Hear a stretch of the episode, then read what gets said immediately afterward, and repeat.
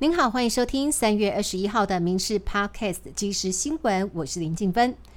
首先来关心政治焦点，总统府今天宣布，蔡英文总统将展开民主伙伴共荣之旅，于三月二十九号启程出访中美洲友邦瓜地马拉及贝里斯，去程三十号将过境美国纽约，四月五号返程过境洛杉矶，并且在四月七号返抵国门，全程为十天九夜。至于此行是否会如外媒报道的赴智库哈德逊研究所与雷根总统图书馆发表演说，并且在加州与美国众议院议长麦卡锡会面，外交次长于大雷则未正面回应，表示等规划之后有确切再来公布。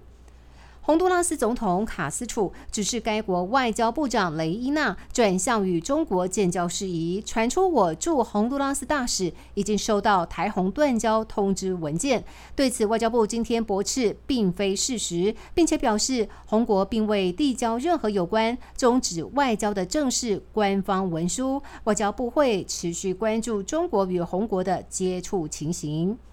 前总统马英九下周一将前往中国祭祖，是两岸分治七十多年来首度有卸任元首要踏上中国土地，引发国内政坛高度争议。对此，台北市长蒋万安表示，马英九出访是以青年交流还有祭祖为主，只要在合乎情理法的情况之下，都平常心看待。两岸之间只要能够透过交流增进理解、化解歧义，都很乐见。不过，还没出发就已经爆出爱话。传闻像是马办昨天证实，中方将以马先生称呼他，也传出中国要求随同出访的马英九随护不能配枪。对此，行政院长陈建仁表示，相关单位仍在协调当中，会尽最大可能保护马英九安全，并且希望马英九可以对中国表达对等尊重原则。民进党立委初选登记第二天，台北市士林大同区力拼连任的立委何志伟，今天在选区过半数里长的支持之下，前来党部登记。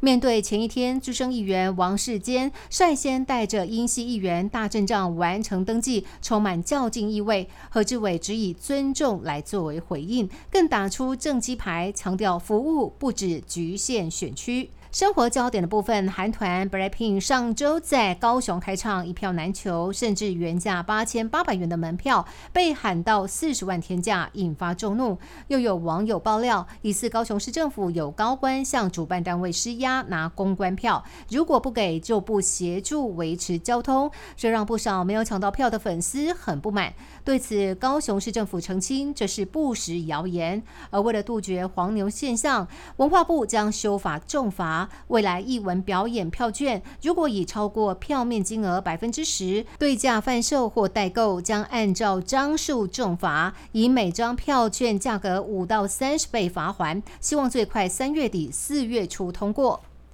全民普发六千元将在明天三月二十二号上午八点开放民众上网登记领取。超商为了让消费者选择门市内 ATM 提领，抢先推出咖啡买一送一或是打八折优惠。另外，餐饮集团也寄出消费满千元就获七千元加菜金活动，还有机会免费吃日本 A 五和牛。另外，新北警局呼吁各位民众利用网络登记入账的方式领取时，一定要再三注意网址的正确性。遇到可疑网站或讯息，应该立刻拨打一六五反诈骗专线，避免在开心领钱之前就先遭到诈骗集团盗骗个资。体育焦点：世界棒球经典赛第二场四强赛，今天由日本出战墨西哥，双方打出了紧张、刺激又戏剧性的好比赛。日本队在两度落后的情况之下，以一分的差距来到最后的九局下半。日本第一个上来的打者就是二刀流大明星大谷翔平，他身先士卒，击出了二垒安打，带动日本队士气，靠三分炮追平比数。日本队果然受到激励，在九局下半由日职全垒打王村上宗隆击出了再见二垒安打，以六比五险胜墨西哥。日本队将会在明天早上和美国队争夺冠军。以上新闻由民事新闻部制作，感谢您的收听。更多新闻内容，请上民事新闻官网搜寻。